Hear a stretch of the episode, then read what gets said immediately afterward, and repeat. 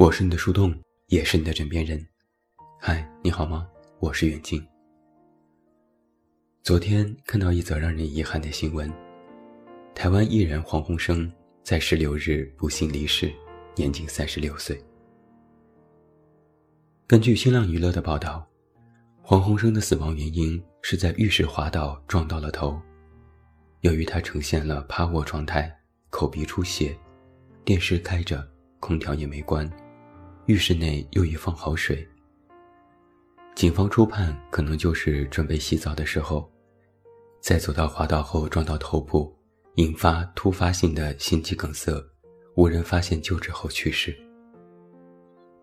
消息一出，众人大呼意外和惋惜。而立之年，正是奋斗努力和享受生活的大好年纪，却遭遇意外，实在是让人痛心。这让我想起了另外一件很类似的事情。在二零一九年的八月，网络作家刘家俊在家中因突发心脏病去世，年仅三十九岁。最令人唏嘘的是，刘家俊是一个人独居在上海，家人和朋友都在外地。他是在去世十天之后才被警方发现的。相关的新闻其实还有很多，近几年。我们总是能够看到独居的年轻人意外去世的消息，在这些新闻里，基本上都有一个很让人难过的事实是：因为是独居，所以他们突发疾病或者发生意外，都不能第一时间被发现，得不到有效及时的救治，最后遗憾地离开了这个人间。根据民政部的数据统计，截止到二零一八年。我国单身成年人口已达二点四亿，其中有七千七百万人属独居状态，其中也包括我。预计到二零二一年，我国将有九千两百多万独居成年人口。近日，南方都市报联合探探也发布了二零二零独居青年生活洞察报告，其中。有近百分之四十九点六四的受访者表示，目前在一个人居住，主要分布在北上广深等一线城市。二十六岁至三十岁的用户占比高达了百分之六十四点七三，成为当代独居青年的主力人群。而这些九零后的朋友，就被称之为是“空巢青年”。昨天的新闻一出。我就和几个独居的朋友聊了聊，请他们说了说自己的独居生活。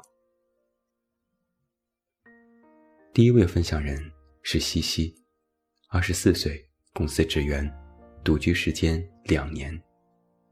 他说：“我也在浴室摔过跤。”昨天的新闻我也看到了，还转到了朋友圈，感叹了几句。其实心里会有一些害怕。担心自己某天会不会也遇到这样的事情。毕竟一个人生活，很多事其实说不好。但我实际上是在浴室摔过跤的。那是我刚换完这个房子不久，收拾的差不多了，我准备去洗澡。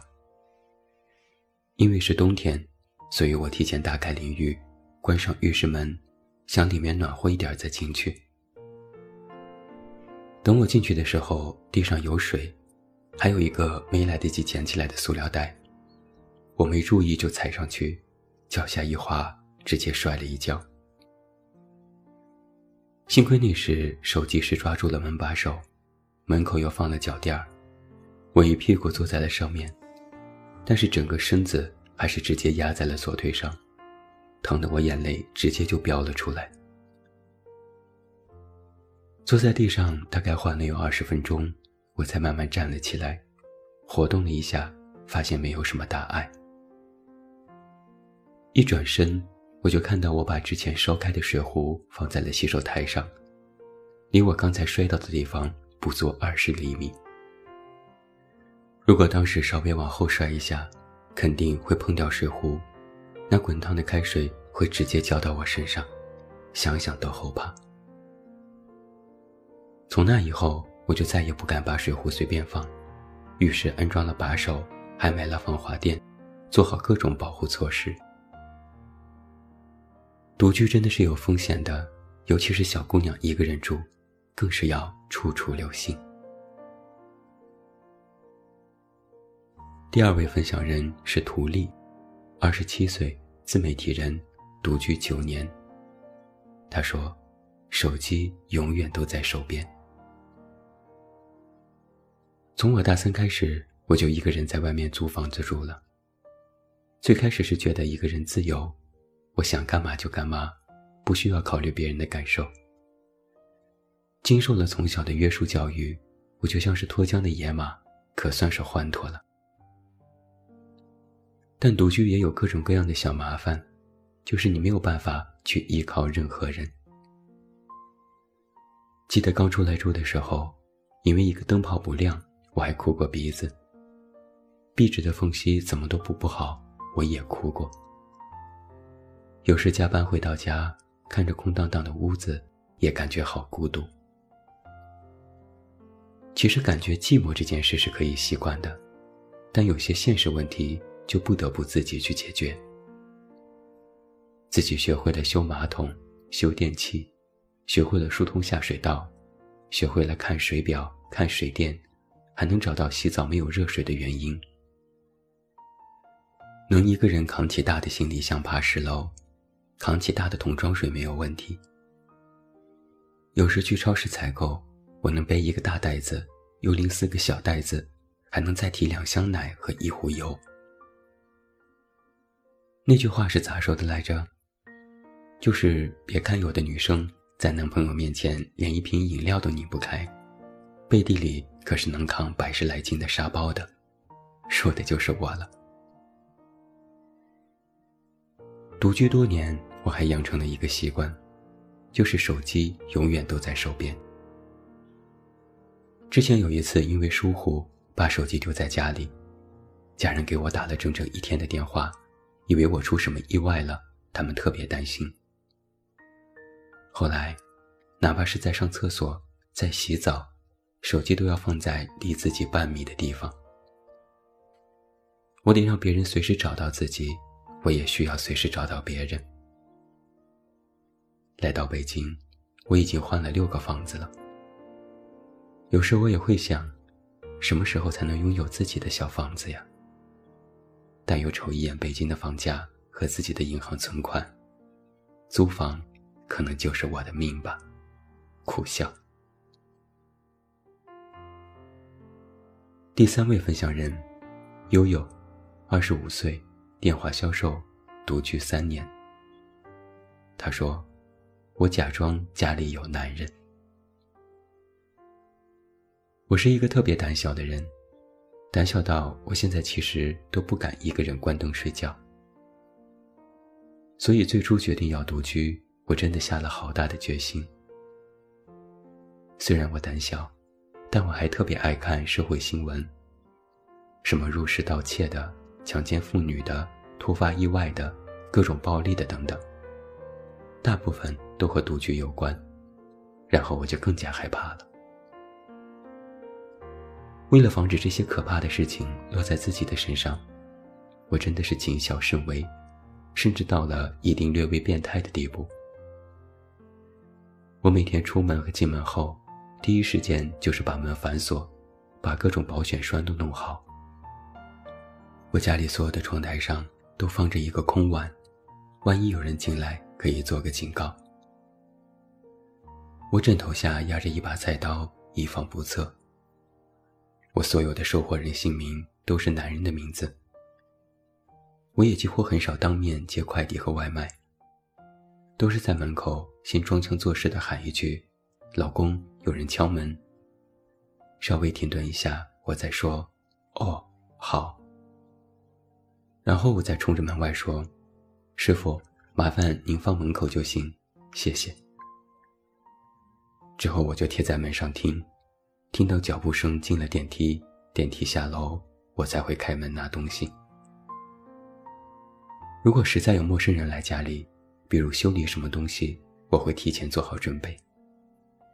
把鞋柜里的男士拖鞋拿出来放在门口，把洗漱台上摆男士的牙刷和洗面奶，还要挂一条深色的毛巾。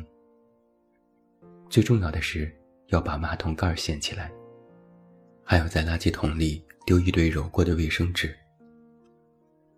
我就是通过假装家里有男人，来让别人觉得我不是一个人独居。朋友听过我的这些事，都觉得我有点神经质，过于防范，小题大做。但我就是一个很胆小的人呢。我花这些功夫让自己心安，没什么错吧？第四位分享人是术师。二十九岁，网络工程师，独居九年。他说：“我把手机里的紧急联系人改成了好朋友。”作为 IT 狗，猝死这件事我们是毫不避讳的，有时还和同事们当玩笑开。几乎每一年吧，都能够看到各种新闻，什么加班猝死的、独居猝死的，反正都是非正常死亡。我家人也一直劝我赶紧找个对象，换个行业。在他们老一辈人的观念里，猝死这件事很不吉利，也很丢人。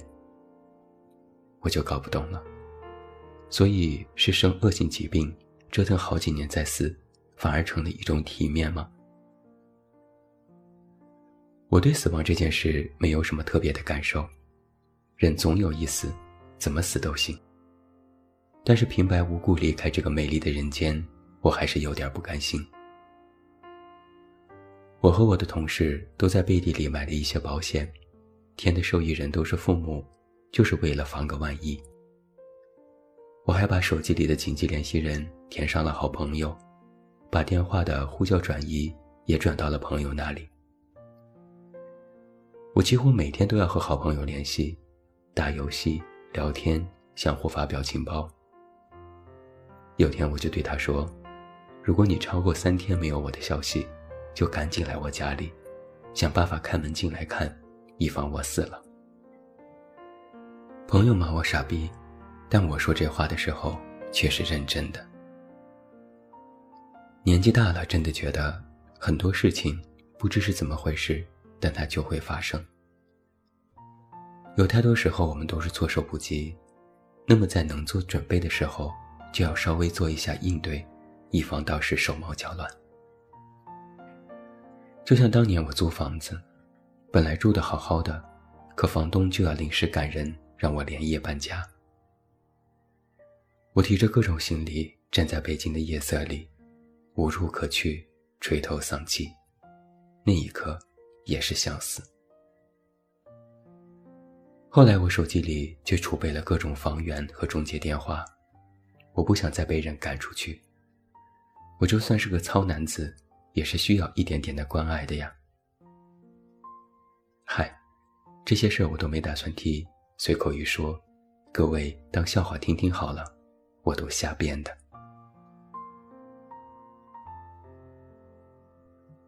在今天晚上的节目当中，四位分享人分享他们各自的独居生活。独居。以前提到这个词，人们第一时间想到的是空巢老人。现在，空巢老人越来越多，空巢青年也越来越多了。今天我几个朋友讲述的这几个故事，可能只是独居年轻人当中最普通的，还有更多独居年轻人的辛酸和曲折，藏在那些不为人所知的角落里。独居意味着什么？意味着远离故乡，远离家人，漂泊在外。意味着无人立黄昏，无人粥可温。意味着一个人要面对生活所有的酸甜苦辣。意味着一个人要承受各种突发状况，甚至要面对很多许多曾经未曾想过的糟糕局面。独居，意味着你一个人。要活成一支队伍。在昨天黄鸿升去世的新闻下，有一条高赞评论，是我们一直都知道的那句话：“谁也不知道，明天和意外哪个先来。”的确如此。所以独居的我们呢，可要好好的照顾好自己，好好吃饭，早点睡觉，注意安全，常打电话。如果幸福太难，那我祝你平安。我是你的树洞，也是你的枕边人。关注公众微信“远近”，找到我。我是远近，晚安。